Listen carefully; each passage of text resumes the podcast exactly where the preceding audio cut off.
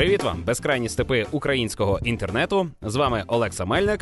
Е, сьогодні я знову не сам, але про це трошки згодом. А ви слухаєте черговий випуск в місто Жера подкасту про здорове споживання контенту.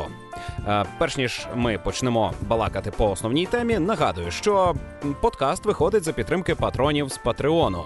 Е, я безмежно вдячний усім, хто підтримує мене, а особливо хочу відзначити таких е, таких людей, як Іван Янковий, Яр, Олексій Чубей, Ярослав Лісовський. Ви також можете приєднатися до цієї когорти, стати покровителем творця і е, разом зі мною творити цей е, подкаст, як власне і мій нинішній гість Яр.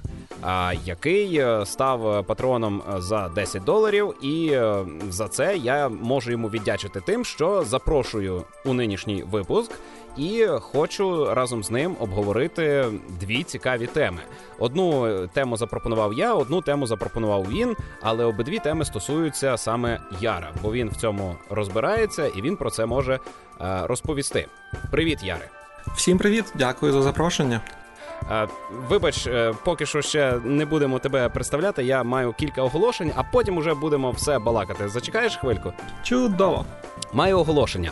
Просто зараз е, у е, спільноті PlayStation Україна відбувається безпрецедентна акція. Я запустив е, таке, що назвалося як Пантеон героїв PlayStation Україна. Це просто фотоальбом, в якому ми публікуємо знятки отримання платини у якійсь грі.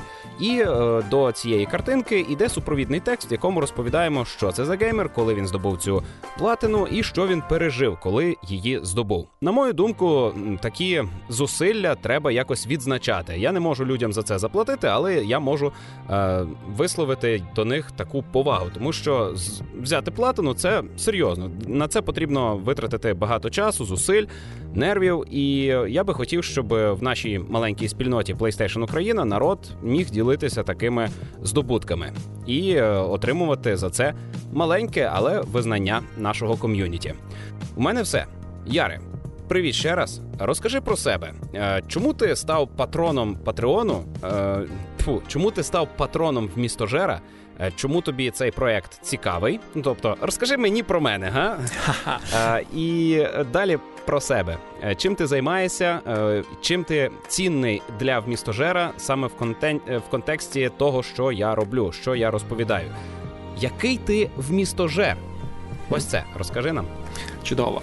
Тож я почну з першого е, питання. Це питання дуже цікаве. Я останні е, останні певно років зо два полюю за цікавим контентом не просто цікавим контентом, але досить специфічного напрямку. Е, я полюю за україномовним контентом, який в свою чергу спрямований на е, розвиток, розбудову і сприяння україномовній культурі як такий. Тож е, останні останній певно рік я намагався полювати на цікаві подкасти, і може декілька місяців тому я натрапив на твій подкаст і почав від самого першого випуску. І твій перший випуск дуже мене вразив е, своєю якістю, свіжістю підходу, незаангажованістю. А, І так, саме тому саме тому я сюди і прийшов. І доки ми доки ми говоримо на цю тему, я хочу сказати, що якщо ми говоримо до свіжих користувачів, до когось, хто просто приєднався до е, вмістожеру, е, якщо ви ще не чули перший випуск, сходіть і послухайте. Це дуже дуже дуже цікавий випуск. Я тут трішки зашарівся. Знаєш, коли я е, оголошував, ем, я не знаю, як це українською назвати, Tears. Ем, Tears of Joy. Коли на Патреоні я описував, е, скільки треба занести і що ви за це е, отримуєте, я змальовував себе, тому що я прикинув, що от мені не шкода віддати долар за таке. 5 доларів мені не шкода за таке. І коли я описував 10-доларовий знову я не знаю, як це сказати, який іменник застосувати до цієї штуки. Е, коли я е, оголошував 10-доларовий білет у вмістожер, то я собі уявляв, е, що знайду таким чином однодумців, які будуть чимось до мене схожі, які матимуть приблизно таку таку саму систему цінностей і орієнтуватимуться в інформаційному просторі десь так само, як і я. І через це я сказав, що вони зможуть бути е, співучасниками в містожера. Вони зможуть зі мною балакати. Взагалі, е, кінцева мета такого білету в тому, аби знайти постійного співведучого, який би міг і не платити за, за цю участь, е, щоб це не було для нього доступом. Але от саме патронство стало би якоюсь відправною точкою, можливо. Ти коли вирішив таки заговорити, на це пішло скільки? Практично від першого випуску ти збирався з думками чи довше? Ти маєш на увазі приєднатися до е, та, приєднатися до подкасту. Е, я думаю, що це почалося трішки раніше, е, тому що я збирав думки певної категорії, про які ми напевно поговоримо трохи далі. Ще до того, як я як я почав слухати в місто Жер. І я думаю, що так, з того моменту, коли я приєднався до патронів е, в місто Жару, у мене вже була думка, тому що так, я прочитав. Добре, якщо я е, я вкидаю в загальний КТЛ певну суму, то я взагалі можу мати таку можливість, такий подіум, за який я теж вдячний. Тому так, з першого випуску. Добре, ну е, долучившись до цього, е, сьогодні ти маєш е, дві теми, і я не почув в чому цінність тебе для вмістожера. Не те що я в цьому сумніваюся, бо в принципі я за тобою тривалий час уже стежив у Твіттері, і так. Е, це один із тих е, випадків, коли я підписався на Твіттер, і мене людина не роздратувала. Бо часто буває, що натрапляєш на україномовного твіттера, що е, твіттерянина, тві, твітника. Е, цвіркуна.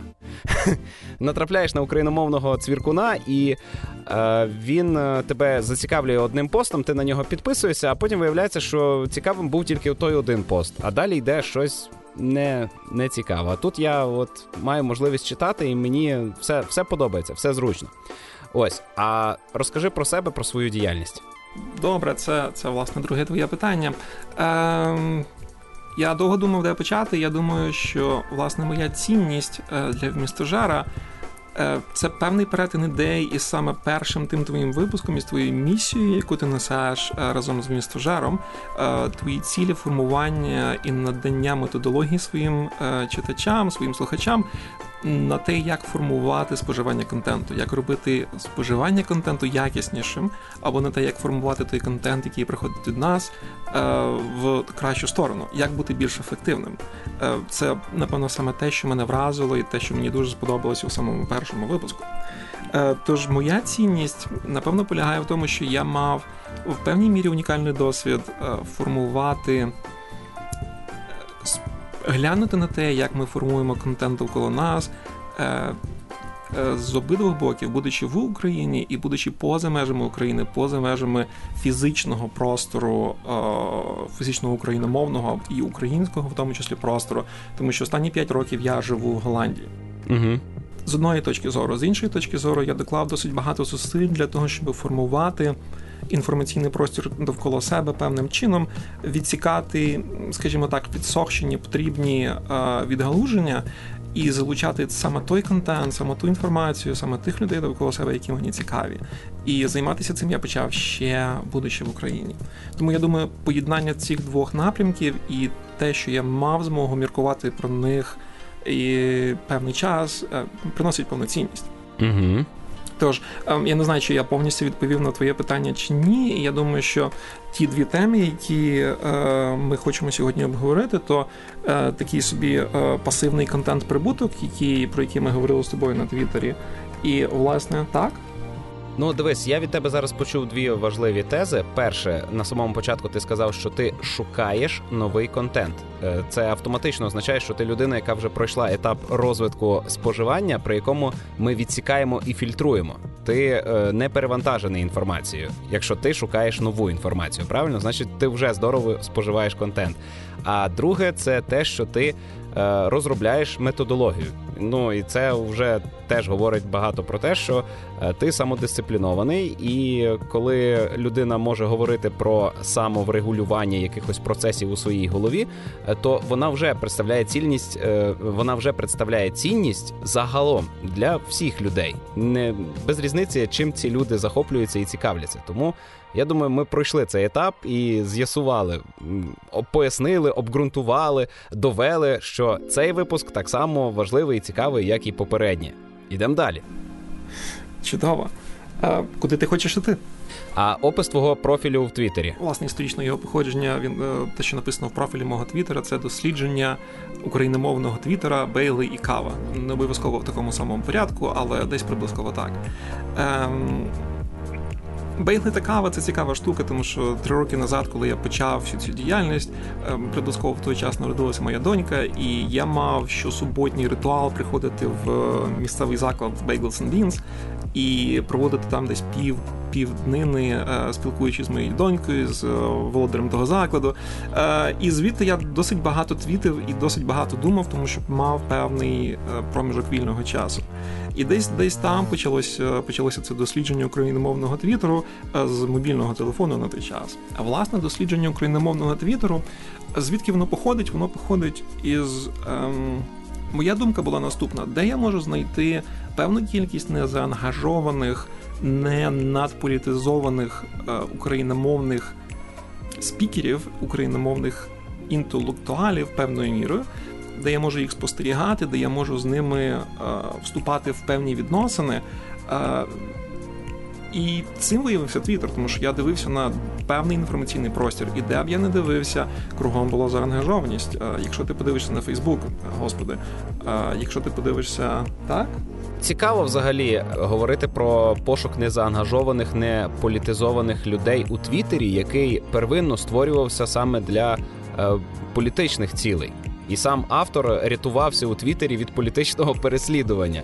Е, тому Твіттер передусім політика. Та й взагалі мені здається, що вся соціальна активність людства зводиться до політики, бо де тільки троє людей зібралися, вони вже обирають лідера і обирають е, ЦАПа від Бувайла. І це вже е, якась політична структура у них виникає. Хіба ні? Я згоден з твоєю думкою. Те, що я можу її протиставити, це те, що е, саме україномовний твіттер він не викликає такого захоплення у тих людей, які хочуть захопити певну частину аудиторії, тому що українська твій аудиторія вона швидше досить маленька. І досить специфічна, і не так багато людей мають доступ мають змогу зрозуміти, як це можна використовувати. Я тобі можу навіть більше сказати, Твіттер не визнає е, існування української мови в е, своїх рекламних кампаніях. Ти насправді не можеш Е, орієнтувати свої рекламні кампанії Твіттеру на україномовних користувачів. Угу. І саме тому саме тому ця маленька ніша вона створює е, дуже цікавий осередок, який не не є ціллю, не є метою для якихось великих хижаків. Ти, ти мені зараз нагадуєш е, істориків е, України, які ґрунтовно досліджують питання про походження українців і Е, доводять е, те, що ми унікальна е, нація, саме завдяки тому, що ми опинилися на такій тектонічній плиті через особливий клімат, через особливий склад води і так далі. Що не ми там працювали над тим, щоб стати такими, якими ми стали, а от середовище нас такими сформувало, такими класними. Ось то виходить, що Твіттер, український україномовний Твіттер, це певний певна оаза, яка ізольована від е, політичних потоків. І від економічних теж заробити тут теж не вийде. Ну так само, як ти сказав на початку, ніщо не може бути повністю ізольоване. Але я кажу про те, що вплив власне зовнішніх потоків він не настільки яскравий, не настільки Е, Значущий. Так, не настільки значний. Я можу сказати, звертаючись до того першого, е, до твоєї першої тези, е, можу сказати, що це цікаво. Сама думка про те, що ми чимось. Ми чимось дуже дуже кращі, як нація, вона мені здається, вона чи вона хибна, тому що кожна нація унікальна по-своєму. Кожна нація насправді сформована під впливом того середовища. То не була моя думка. Добре. Я жартома таке кажу. Всі нації дійсно формують обличчя всієї планети, заселеної людьми, і ні українці, ні хто небудь ще не є тут краще. У нас були вже чуваки, які намагалися довести кращість, в них не дуже вийшло. Згоден, згоден. Е, добре, тож тож ми поговорили трохи про е, про мене, про місто жер, про Твіттер. Куди ти хочеш рухатися далі? Ну далі у нас є основна тема. Е, Чудово. Пасивний контент-прибуток. І я тобі ще вчора казав, що тут відразу треба дві речі пояснити, що таке пасивний е, і що таке контент-прибуток. Е, тобто, вже в самому заголовку є якесь запитання, яке треба розібрати, і від нього вже будемо відштовхуватись. Абсолютно вірно. Сама аналогія, саме поняття пасивного контент-прибутку, яке яке я розвиваю, е, походить від аналогії до власне пасивного прибутку. Це е, фінансове поняття, коли ем, якась особа, хтось е, отримує регулярний прибуток, не докладаючи ніяких зусиль для того. Що це може бути? Ти можеш уявити якісь дивіденти, ти можеш уявити квартплату за ту квартиру, яку ти здаєш, щось подібного роду. Грубо кажучи, якщо завтра ти перестанеш робити будь-що то ти тим не менше будеш отримувати щось жадане для тебе. І якщо я переношу ту ідею на власне контент-прибуток, то далі відбувається маленька цікава зміна. Це переноситься на жаданий контент, тому що якщо ми говоримо про власне інформаційні потоки довкола нас ми отримуємо інформацію постійно, і наші сенсори постійно опрацьовують 100% тої інформації, яку ми можемо. Просто ця інформація не завжди є жаданою, не завжди є позитивною. І коли ми вже говоримо про прибуток, то прибуток можна можна розцінювати як різницю між видатками і власне надходженням. Я нещодавно слухав подкаст про подкасти, в якому пояснювали, що народ е, зараз масово зацікавлюється темою подкастів, особливо ну я слухав російський подкаст про подкасти. Вони говорили про російськомовне середовище. Думаю, українське е, до того близьке.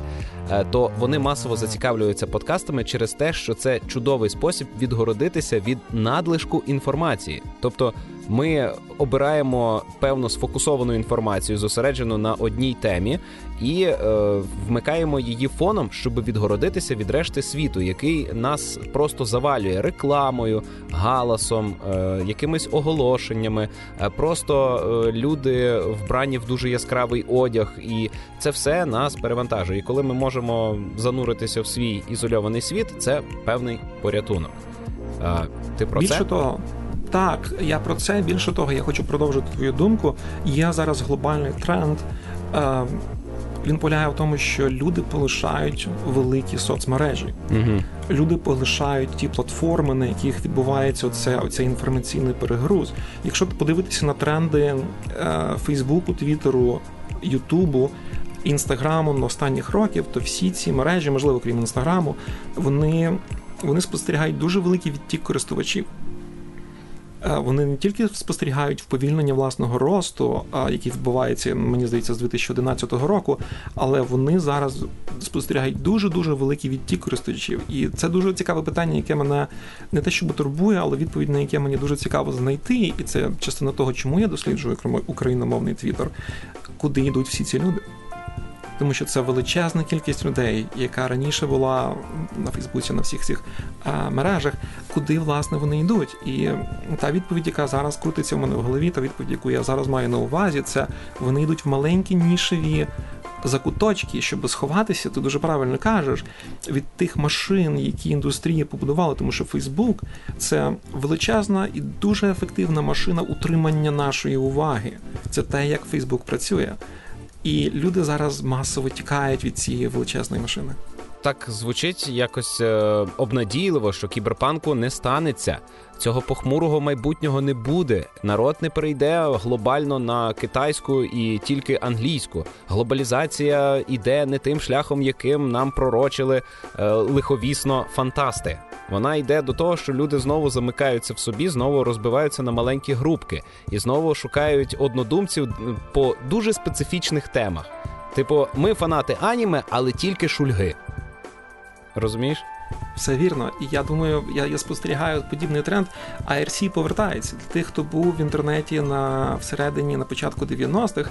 Ем, це дуже цікавий тренд, тому що те, що було в інтернеті на початку 90-х, то інтернет, який був дуже маленький, який був дуже зручний, дуже затишний. Інтернет під чесне слово. Так, десь десь так, десь так. І це цікаво. Я хочу зазначити, що насправді всі ці страшилки, якщо ти подивишся Skynet, Zombie подібного роду культурні аспекти, це радше як би це сказати, це радше міфологія, це радше алегорія, яка насправді готує людей до можливих подій у майбутньому і як е, реагувати на них. Якщо ти подивишся на ту тему, яка зараз гаряча, зомбі, ну вона вже не така гаряча, е, але тим не менше, люди приготувалися. Через саме ці ігри, саме ці серіали, люди приготувалися до того, щоб реагувати на на той випадок, якщо всі раптово здуріють, якщо всі люди навколо них почнуть робити щось, із чим певна людина є несумісна. Е, я, Я з тобою не згідний. Я впевнений, що зомбі-апокаліпсис у масовій культурі відображає не потенційне майбутнє, а чинну реальність. Бо багато людей вважають, що існують вони хороші, правильні, класні, і решта їх. Всі цьому піддаються, всі е, так чи інакше вражені цим вірусом. Всі хочуть відчувати свою унікальність, неповторність і завжди знаходять е, причини вважати, що є отам якесь неотесане бидло, і от вони нижче за мене, гірші, і вони е, оті. Оті погані люди, ті люди нижчого гатунку, сприймаються цими носіями ідеї такої, як зомбі що вони метушаться, створюють оцей галас, що вони намагаються до них дістатися і зжерти їхні мізки. Е, тому, коли такі люди занурюються у постапокаліпсис у відеоіграх, вони знімають стрес, вони е, переборюють свій страх перед е, людьми перед натовпом. Їм стає легше, напевно. Ну і плюс я ще казав е, в одному з випусків, що зомбі-апокаліпсис це розвиток ідеї нацизму. Так, я пам'ятаю той випуск. Випуск. О, випуск. Так. Е, Добре, тож е, говорячи далі про е, ми, мені здається, трішки відволіклись від основної теми. Ну так, ми від так, ага. але це це дуже цікавий напрямок думок. Я з тобою повністю згоден. Е, ми зараз спостерігаємо феномен. Е, тим не менше, повертаючись, повертаючись до теми пасивного прибутку і власне визначення, я думаю, що можна погодитись про так. Ще раз, зомбі-апокаліпсис має ще дуже класну рису. Е, це все ж таки в цю тему. Зараз я доведу. Е, він має дуже класну рису. Це осінній ранок повної тиші. От часто в хороших зомбі-франчайзах є оцей момент, коли ще нічого не сталося, коли ніколи нікого навколо нема. І цінність цього моменту можна відчути лише тоді, коли наступної миті починається напад орди зомбі. Це і є е, наш вихід із зручного затишного середовища оселі у е, робочий потік, коли ми виринаємо на вулицю, а там от іде оця орда, яку ми бачимо як зомбі.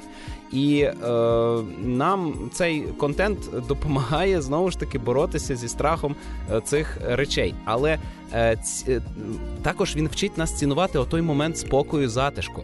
І е, всі ми шукаємо цю цю мить, цю цей момент рівноваги, цей стан спокою, при якому е, є тиша є е, достатньо світла, і якщо в цьому е, в цей момент з'явиться якась нова людина, вона сприйматиметься як диво, тому що нікого ж немає.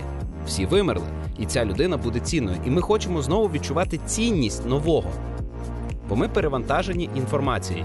Це дуже мальовничий опис. Мені дуже сподобалось, дякую. Ну, я мав такий досвід у горах, коли ти довго йдеш там цілий день, і по маршруту, дуже популярному туристичному маршруту, зустрічаєш людину.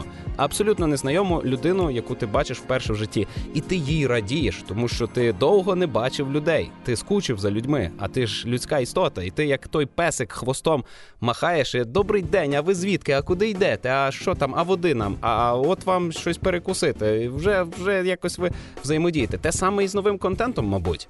Коли його у нас забрати, нормально так позбавити нас доступу до контенту, обірвати нам інтернет, вирубати світло, ми почнемо радіти від книжечки кожної, від малесенької дитячої е, брошурки.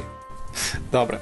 Е, Тож, якщо повертатися знову ж таки до визначення е, пасивного контент-прибутку, я хочу я хочу зазначити знову ж таки дещо, що ти сказав, з чим я не згоден. Це те, що схоже на те, що я не перевантажений інформацією. Я думаю, що кожна людина довкола вона завантажена інформацією на 100% у кожний момент часу. Просто що саме є тою інформацією, чи це просто пустий сигнал, чи це просто шум, чи це щось, що людині дійсно потрібно і цікаво, е, це складає різницю. І е, якщо ми рухаємося далі по по цій лінії думок, то можна також казати, що власне насиченість інформаційного потоку вона теж може бути різною з точки е, зору е, корисної інформації. Ти можеш мати 5% інформації, яка до тебе приходить, яка є корисна для тебе. Ти можеш мати 90% інформації, яка приходить до тебе, яка є корисна для тебе. І це велика різниця. І рухатися від першого до другого можна у багато-багато маленьких кроків. Тож е, я буду далі розвивати цю тему трішки, але е, власне я хочу перейти до того, як як можна будувати е, пасивний контент прибуток. І тут мені здається доречною аналогія між е, між тим, як як будує своє споживання гепард і як будує своє споживання піщаний лев. Це знову ж таки ще одна аналогія для того, щоб пояснити концепт пасивного контент-прибутку. Гепард для того, щоб наситися, насититися, мусить бігти, наздогнати свою здобич, і вже тільки потім може її власне споживати. Е, в той час, як піщаний лев спочатку будує якусь певну велику пастку, яка є воронкою, і потім просто сидить і чекає. І через деякий час комахи, які йдуть своїм е, шляхом, просто падають до нього, і той піщаний лев уже не повинен нічого робити кожен раз для того, щоб отримати їжу. Вона сама до нього потрапляє.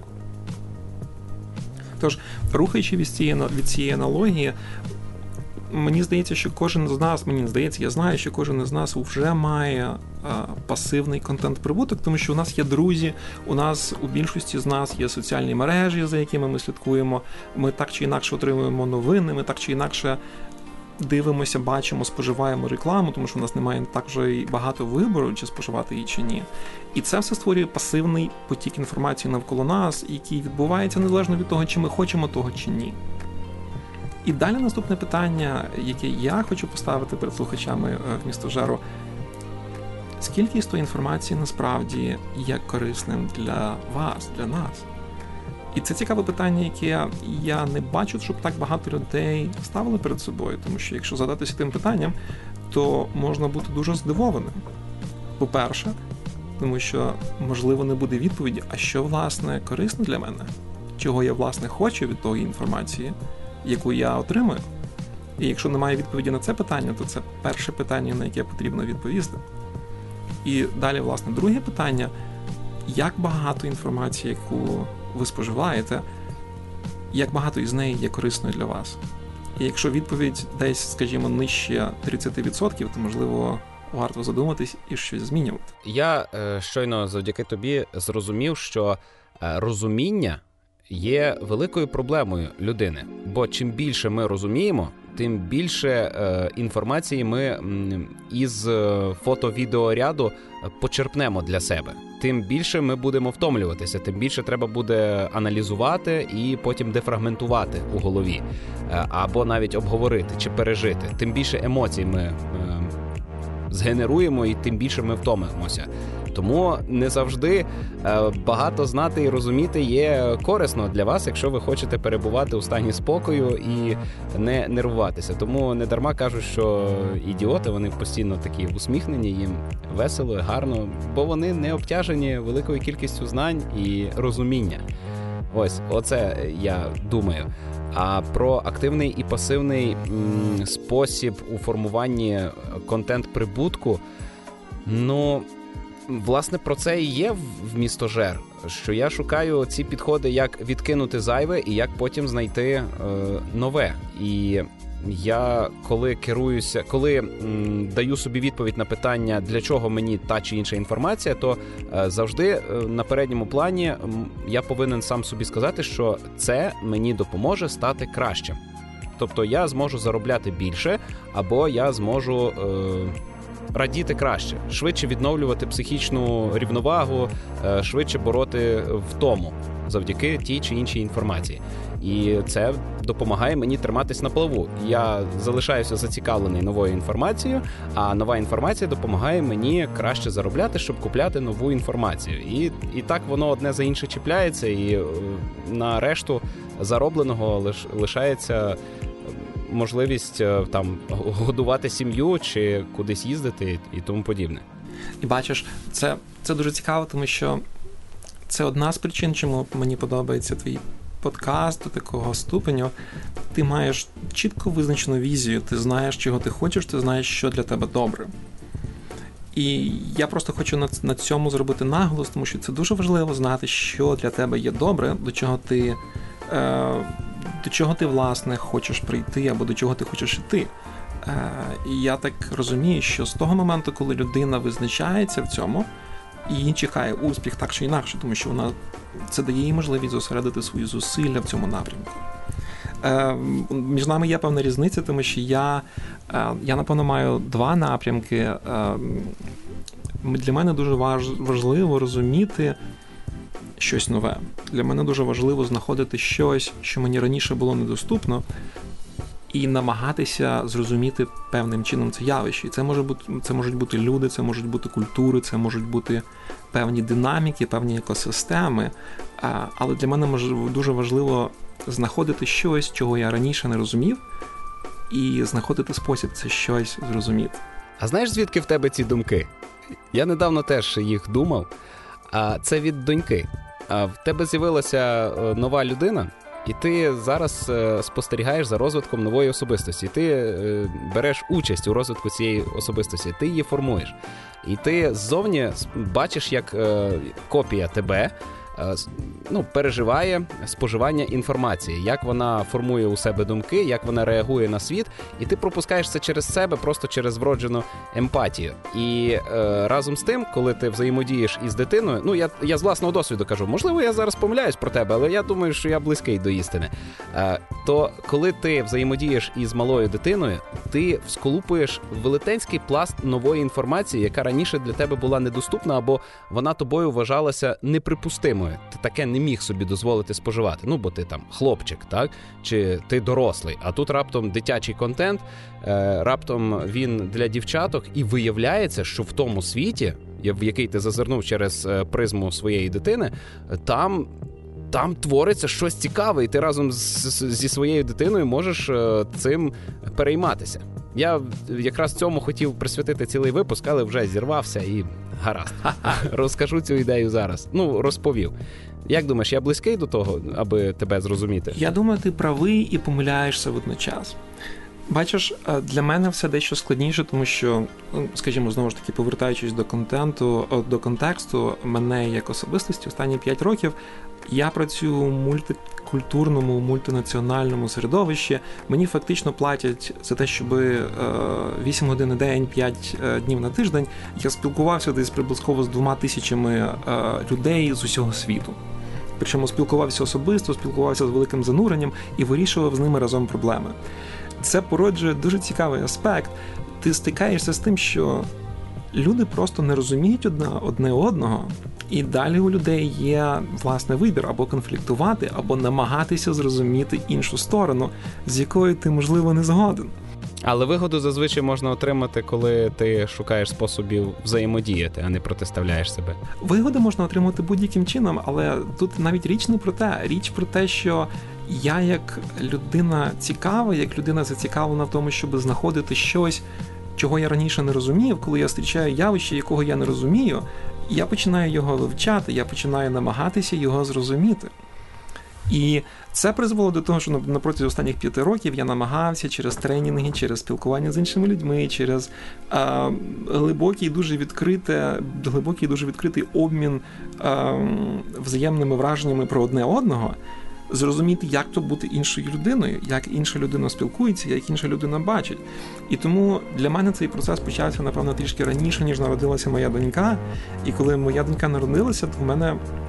Я не звертав настільки багато уваги саме на цей аспект, який який ти згадав. І саме тому я думаю, що ти правий і не правий водночас, тому що для мене цей аспект був присутній, але він не був настільки великою новизною через через те, що я мав можливість зрозуміти набагато більше людей, які були не такі, як я, дуже сильно не такі, як я, іноді абсолютно протилежні мені.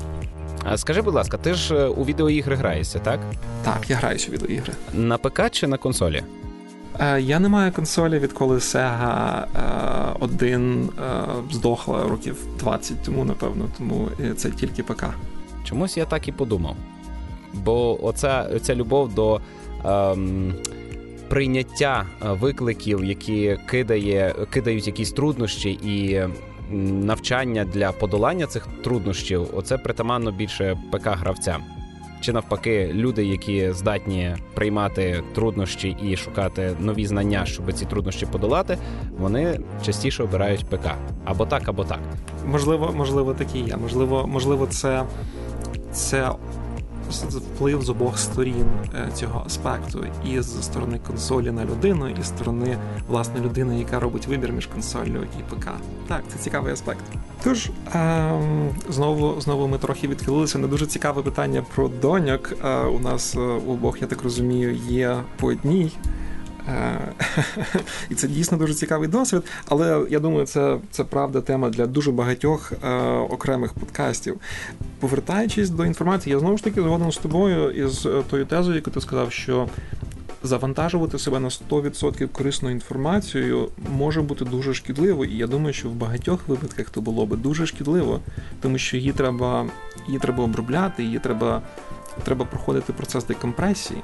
В мене є така проблема, що коли я сиджу в кафе, я конче повинен е, розуміти і чути е, все, що говорять е, люди довкола. І якщо ці люди говорять виразно, то я нормально собі сиджу, і вони з якимось е, за якийсь час е, перетворюються на фон. Але якщо у цих люди, якщо у цих людей вади мовлення, або вони розмовляють суржиком, або е, навмисно неправильно, як це люблять говорити філологи, то мене всього аж трусить і я не можу від виключитися від е, споживання цієї інформації. Вона мені зовсім не потрібна, але я не можу нічого з собою вдіяти. Та, та сама проблема є, коли виходиш на вулицю і дивишся е, в обличчя людей, і ти чомусь починаєш е, себе з ними якось асоціювати, думати про те, як будувати з цими людьми стосунки. А ти з ними навіть знайомитися не збираєшся. Це якісь чужі люди. Вони собі йдуть по вулиці тобі назустріч. І от е, здатність відключатися від цього потоку непотрібної інформації це могла би бути панацея від божевілля. Я не можу передати тобі насолоду життя Україні, мови якої ти не розумієш. Я знову ж таки знову ж таки роз... поговоривши на тему власне насиченості того потоку контенту, який ми формулюємо навколо себе. Ми приходимо до якогось певного визначення. Е, добре мати потік, який дає трохи простору. Добре мати потік, який має трохи або шуму, або інформації, яку мозок просто не буде не буде сприймати, буде просто відкидати. Це здає певний простір для того, щоб відпочити, декомпресуватися е, і. Е, мати власне свій е, якийсь якісний час із самим собою. Як ембієнт, який ви можете чути на фоні цього випуску подкасту. Так, так. Е, І далі, далі, власне, розмова про те. Добре, припустимо, ми е, ми оцінили, що потік інформації навколо нас він не є, не відповідає нашим поточним цілям і цілям нашого майбутнього на 100%, навіть на 5% може не відповідає. І що ми можемо зробити для того, щоб е, це змінити? Е, звісно, можна зробити е, активні дії, можна піти і почати активно шукати якийсь контент. І до чого це призведе? Це радше призведе до того, що, припустимо, ми знайшли один фільм або одну книжку, яка цікава для нас. І далі для того, щоб отримати, скажімо, нову дозу, або для того, щоб продовжувати збільшувати або утримувати певний відсоток корисної інформації, нам потрібно буде повторювати знову і знову і знову той самий процес, що забирає дуже багато зусиль. Е, це активний гепард, це знову ж таки активний підхід. Е, якщо формувати пасивний прибуток, пасивний контент-прибуток, і знову я можу я мушу зробити ремарку, що пасивний контент-прибуток не означає, що він безкоштовний. Для того, щоб почати його отримувати, потрібно докласти певних зусиль і, можливо, навіть примінити якусь певну дисципліну до своєї поведінки. Тож, е, формування, декілька способів в формуванні е, контент-прибутку є визначення себе, позиціонування себе як такої особи, яка жадає саме цього контенту. Це досить просто, можна просто сказати: Я люблю морозиво, або я люблю говорити про фільми, або придумайте самі. І приклад того, я можу привести приклад е, власне такої поведінки. Е, я почав розуміти трішки краще себе того, що я бажаю говорити українською мовою набагато більше, тому що я міксував російську мову, я був дуже вічливий до людей довкола мене, і якщо до мене зверталися російською мовою, або навіть якщо я думав, що людина можливо хотіла би говорити російською мовою, або людині просто трошки зручніше говорити російською мовою, я би сам автоматично переходив на російську мову для тої людини. Е, в якийсь момент я зрозумів, що я хочу формувати довкола себе е, україномовних людей. Я хочу е, формувати оточення, в якому мені буде затишно і комфортно говорити українською мовою, слухати ідеї українською мовою. І це буде позитивно для мене. І в той момент я зрозумів. Так. І, і для цього ти виїхав в Голландію. Там та, та, та, були були інші проблеми. Більшість з них погода. Я почав почуватися не дуже добре в кліматі погоди України. Це досить цікавий момент, в якому голландці зазвичай роблять дуже великі круглі очі. кажуть, ти приїхав в Голландію через нашу чудову погоду, яка на 90% це дощ з холодним вітром. Е, я їм кажу, так, це правда. Mm-hmm. Але тим не менше, повертаючись, е, я думаю, що ці ці дві події вони не були пов'язані, але можливо вони і були. Але ці думки вони прийшли до мене скоріше після переїзду, скоріше після переїзду в Голландію, коли у мене була можливість власне побачити трішки більшу картину, трішки іншу динаміку і побачити, як власне інтерактив, який власне інтерактив відбувається між носіями української мови і носіями інших мов, і яка більшість тих мов, з якими ми е, пересікаємося, і це мова російська. І що власне, яка власне динаміка відбувається, коли два українці, які не знають один одного, перетинаються десь в аеропорту Амстердаму чи десь в аеропорту в Берліні, і знаючи, що обидва з України за замовчуванням, не говорячи, не не ділячись нічим своїми своїми е, якимись преференціями, починають говорити один до одного або одна до одної російською мовою. І коли я просто почав складати цей логічний ряд, українці за кордоном за замовченням починають говорити одне до одного російською мовою, ця логіка просто не вклалася в моїй голові. І, як я сказав, одна з цікавих. Чому я можу бути цікавим для вмістожера? Тому що я маю е, можливість спостерігати подібні явища за межами власне норму, які вже сформувалися в Україні. Тож е, це відповідає. Я сподіваюся, це відповідає на твоє питання, е, чи, чи тому я переїхав в Амстердам. Просто так якось виходить по хронології, співпало, що ти е, почав е, формувати україномовне оточення і десь там поруч і переїхав геть. Я маю е, кілька знайомих, які були в Україні україномовними. А виїхавши за кордон, у них почалося прагнення до самоідентифікації, ким я є, до якого народу я належу. І це допомогло їм перейти на українську мову, живучи не в Україні. Я я думаю, що я належу до тої самої когорти, а певним чином, е, живучи за кордоном, ти починаєш відчувати дуже велику жагу для того, щоб мати щось за собою, для того, щоб мати можливість сказати Я є хтось, за мною є цілий народ. Я не просто людина, яка висить у повітрі. За мною є величезна історія в 2000 років. Е, повертаючись до історії, яку я розказував, в той момент я почав думати, це було десь близько я думаю, року 2015-го, і ти можеш ти можеш думати про ті події, які відбувалися на той час, як то впливало на мене. Я почав розуміти, що до того часу, як я буду хоча б на якусь маленьку мить дозволяти собі ідентифікувати себе візуально або аудіо як неукраїномовна людина, я буду втрачати можливість мати і формувати довкола себе україномовну аудиторію, яка говорить українською мовою. І саме відтоді я почав у мене у мене на той час сформувалася така собі політика в офісі, спілкуючись з, з всіма, я встановив, що я можу мати до однієї дискусії російською мовою. І з кимось із колег, які хотіли би говорити зі мною російською мовою, і до двох дискусій українською мовою, що певним чином формувало ем, якийсь цікавий образ. І дуже багато людей були засмучені з того, тому що дуже багато людей казали, як то так, ти не хочеш говорити зі мною російською мовою. А, І це був цікавий момент, коли я зрозумів, що насправді люди, деякі люди, з якими я спілкуюсь, насправді просто хочуть бути у своїй зоні комфорту, незважаючи на мою зону комфорту. Мені так свербить е, зараз скотитися у бесіду про те, що є культурою спілкування для російськомовних в Україні, і чому вони займають таку панівну позицію. Буцімто ми під них повинні переходити, а не вони під нас.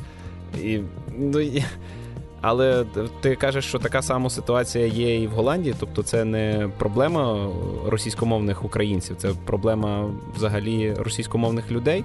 Це проблема будь-кого. Це не проблема взагалі, яка існує між Росією і Україною. Це проблема. Ну, тобто, чому якийсь співрозмовник переконаний, що хтось має підлаштовуватись під нього, а не навпаки? Тому що це зручно.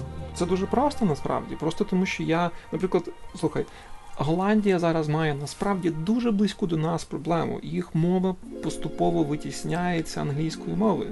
Через те, що через те, що в Голландію приїздить набагато більше і більше експатів із кожним роком, і більшість експатів говорить англійською мовою. Голландська мова насправді поступово поступово поступово здає свої позиції в Голландії, і це трохи лячно для голландців, яким, наприклад, за 40, і це менш лячно голландцям, яким, скажімо, 20, і вони поступово починають говорити голландським суржиком, який називається Dunglish, Dutch English. І це теж цікавий феномен. Мені цікаво обговорювати це і дивитися на те, як голландці реагують на ці зміни в їх суспільстві, які. Е, які громадські ініціативи створюються з цього, які державні ініціативи створюються з цього. І я думаю, нам є багато чого вчитися в Голландії, де насправді ця ситуація не настільки скажімо, не настільки складна, як в Україні, а і тим не менше вони мають вже мають певні певний інтерес її не допускати її погіршення. Тому, тому, якщо говорити про якщо говорити про причину, чому будь-яка людина намагається зробити своє життя комфортним, то просто тому, що це приємно, коли ти коли ти будуєш той самий пасивний дохід, ми знову ж таки кажемо про пасивний дохід. Люди схильні будувати пасивний дохід. Як російськомовна людина Хтось може говорити російською мовою і намагатися, щоб набагато більше людей говорило до них російською мовою, просто тому, що їм потрібно докладати менше зусиль, і вони формують інформаційну сферу довкола себе. Так само і ті люди, які визначилися з тим, що вони хочуть говорити українською, вони теж формують якісь певні сфери довкола себе. Ми говорили про ми говорили про конфлікт а, людей, які намагаються побудувати довкола себе певний комфортний простір, певний простір, до якого вже не потрібно докладати зусиль. І мені здається, що в певній мірі то, то є складової. Складовою, скажімо, тої інформаційної війни, яка зараз відбувається, ми, українці, які хочуть спілкуватися своєю мовою, які хочуть будувати е, свій пасивний прибуток, намагаємося відвоювати те, що ми вважаємо належить нам, і намагаємося визначити самі себе. І це породжує певні конфлікти, і нас дуже сильно дратує те, що хтось може не задовольняти це наше бажання. І мені здається, це природньо. Просто нам треба пройти через цей процес. Він не буде легким, і він потребує від нас дисципліни. Він потребує від нас певних зусиль. Запропоную людям три перші кроки до початку формування е, пасивного контент-прибутку, і це буде чудова порада, як на мене. Якщо ми говоримо про кроки, і це дуже сильно вкладається в е, нашу тему. Самий перший крок, як ми вже й говорили, це визначити, що власне ви хочете можливо, навіть не стільки, що ви хочете, а що буде корисним для вас, для того, щоб рухати вас вперед, тому що це не завжди та, та сама річ. І наступний крок буде сказати про це, зробити coming out. Чому це наступний крок? І це завжди буде наступний крок. Тому що якщо ви хочете отримати якийсь контент, і ви його не маєте наразі, то та ситуація вона вже стабільна, як наслідок вашої поведінки на протязі довгого часу. Тобто, наприклад, беручи мій приклад, я говорив до людей російською мовою досить довго, і в якийсь момент я вирішив, що я більше не буду так робити. І це був дуже великий камінг-аут, тому що це було незвично для людей довкола мене, і це тяжко. І е, цей крок про те, щоб заявити себе, заявити е, власне зміни в своїй поведінці, він дуже важливий, тому що він створює дисципліну в той момент, як ми як ми кажемо, я буду робити ось так, це фактично така собі обіцянка, можна сказати, навіть клятва публічна. Е, І якщо ми її робимо, ми вже від неї не відстанемо, тому що це вже буде не так просто. І це той той крок, який дуже сильно допомагає визначити себе, зробіть coming out, е, пообіцяйте. Зробіть, прийміть челендж. І третій крок, наступний, е, власне, вживіть своє життя і е, пристаньте до того, до тої обіцянки. А в якому місці наголос у цих трьох словах? Ну, власне, якщо ми говоримо про цю ситуацію, то на другому живіть своє, живіть своє життя. Тому що е- якщо воно буде ваше, то решта вже не має настільки великого значення. Вам доведеться слідкувати за тим, щоб е, жити, і за тим, щоб то було життя, тому що це буде ваше. Ну і воно єдине справжнє, яке ви можете прожити. Можливо, ні. Можливо, є інші варіанти, але вони не будуть вашими, і вони просто не мають сенсу, якщо. Власне, знову ж таки, повертаючись до ідеї камінгауту, будь-які в будь-якій сфері, в будь-якій зміні, яку ми застосовуємо до себе, це означає необхідність камінгауту, визначає, що людина певним чином не жила своє життя весь цей час, не обов'язково на 100%, але людина не була на 100% собою. І це дуже цікавий процес трансформації себе е, і відсікання того мертвого дерева, того сухостію, який, яким ми обростаємо із часом під впливом середовища, яке довкола нас. І це дуже-дуже дуже тяжкий процес. Але коли він починає просуватися трішечки вперед, я не можу передати, яке задоволення цей прогрес приносить. Е, як приклад, можу навести е, історію про салати в моїй сім'ї. Ми з дружиною прожили разом, не знаю, років е, ну, сім, напевно. І весь цей час ми готували салати овочеві і різали туди цибулю. Бо так робили в наших сім'ях, бо так було заведено. Е, але десь на сьомому чи восьмому році нашого спільного життя ми один одному зізналися, що ні мені, ні їй цибуля в салаті ніколи не подобалася і завжди викликала незручності. І ми припинили це робити. І багато речей, таких, які ми перейняли від наших батьків, ми повикидали, бо вони нераціональні або просто не потрібні. Е, бо ми жили, почали жити своїм життям, в якому зручно має бути передусім нам. Говорити про свої власні преференції дуже тяжко, тому що це виклик навколишньому середовищу, це виклик собі минулому, в тому числі. І питання в тому, що чи ми сприймаємо це як власну агресію, чи ми сприймаємо це як самовираз. Тому що якщо ми почнемо сприймати це як самовираз, ми просто кажемо в цей світ, що ми хочемо жити таке життя. Це не означає, що ми будемо жити таке життя. Це не означає, що ми заберемо щось від когось. Це просто візуалізація або вокалізація нашого єства. І це надає можливість всьому світу, як, наприклад, в тому випадку твоїй дружині, сказати: Я з тобою не згодна. Або слухай, я теж так думаю, я хочу так бути, або я, можливо, не згодна з тобою, але в цьому конкретному випадку я зроблю тобі поступку. І це відкриває можливості для того, щоб наше життя стало власне нашим. Як ти вважаєш з часом? Я думаю, що ми вже говорили близько години, е, і я не хочу, е, я не хочу набридати читачам і слухачам в місто Жеро. Можливо, варто перейти до власне е, частини, де ми говоримо про три одиниці контенту, про які ти говорив. Так, завершальна рубрика в містожера це раджу спожити. Ми зазвичай тут, чи то я, е, розповідаємо про три одиниці контенту. Цього зазвичай досить, аби зацікавитися на тиждень до виходу наступного випуску. Що ти приготував, Яре? Чудово. Я я досить довго думав. Ем, я не хотів робити цей контент надто спеціалізованим, е, я не хотів його робити надто загальним.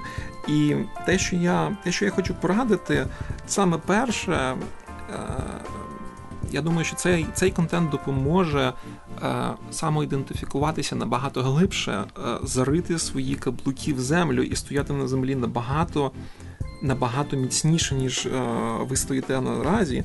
Якщо ви підете на YouTube і е, пошукаєте історію українських земель з 1000 по 2016 рік, ви знайдете. Е, чудовий кліп, який зроблений прямо на карті, візуалізація змін в адміністративному устрої українських земель аж від тисячного року до сьогодні, майже. І це те, що мені не хватало це те, чого мені не вистачало в уроках історії, саме власне цієї візуалізації, яка замінює просто череду дат, яку нам е, яку нам скормлюють у школі. І вона допомагає розуміти, власне, чому ми є такі, які ми є. Чому ця череда історичних подій склалася таким чином, чому е, Київське князівство було замінене Золотою Ордою? Як так сталося, що частина України була під е, під Польщею, під Литвою, потім під Росією? Як це все розвивалося? Це все складає чудову історію. Причина, по якій я раджу, знову ж таки, я мав дуже цікавий досвід е, побудувати таку п'ятихвилинну історію України із приблизково цієї карти для того, щоб потім переказувати її іноземцям і самому собі.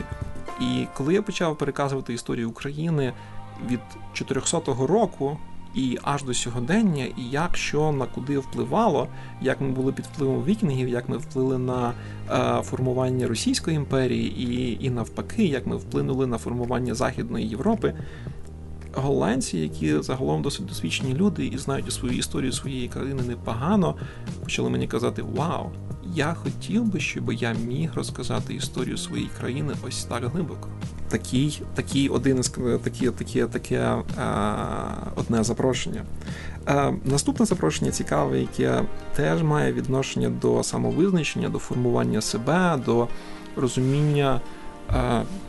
Е, що зайве, що потрібне, е, це знову ж таки youtube відео це запис е, думок е, канадського клінічного психолога Джордана Пітерсона, яке називається, ви можете знову знайти на Ютубі наступним чином: Stop saying things that make you weak.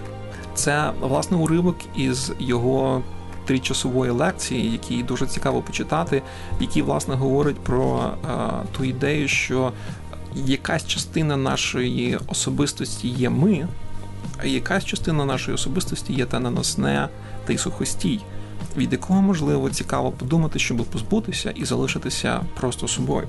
І третя одиниця контенту. Е, вона швидше вона швидше емоційна. Вона е, ця одиниця вона не не настільки направлена на саморозвиток, вона скоріше направлена на пережиття почуттів, посилення власних почуттів, можливо, певний дистрес. Я раджу вам почитати, якщо ви ще не читали книгу, радше добірку оповідань Катерини Бабкіної, яка називається Щасливі, Щасливі голі люди. Це маленька збірка оповідань, яка надзвичайно потужна емоційно. Я раджу вам не ковтати її в один захід. Я раджу вам Е, розтягнути її на декілька місяців, як зробив я свій час. Я раджу вам насолоджуватися кожним оповіданням. І я раджу читати вам вступ до цієї книжки перед кожним оповіданням. І бажано, щоб ви е, помістили себе в якесь гарненьке кафе із дуже красивим краєвидом на чи текучу воду, або потік людей, які е, іде поза вікном, коли будете читати цю книжку. По-моєму, чудова добірка була розімнути мізки, а потім насититися якимись новими емоціями. А назва вже інтригує щасливі голі люди.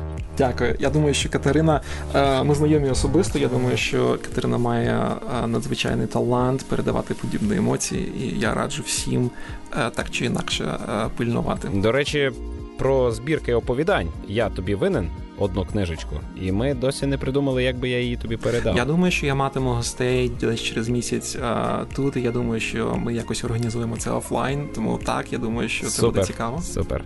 До речі, ви теж можете отримати в подарунок мою книжку, якщо станете патроном в місто Жера за 5 доларів і більше.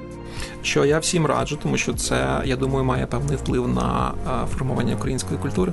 Ну сьогодні, як ніколи раніше, ти надав змісту моїй творчості, е, розповів мені про те, що в мене є ціла місія, і я радий, що десь іще існують такі ж однодумці. Я впевнений, що ти і я ми не одні. Нас таких багато, просто ми ще просто не знайшлися. І ми знайдемося. А в містожер може бути тою точкою, де ми всі перетнемося і буде всім цікаво. Давайте знаходитися. Нагадую, з вами був Яр і я, Олекса Мельник. Ви слухали 12-й випуск в місто Жера. На все добре, Па-па. Па-па!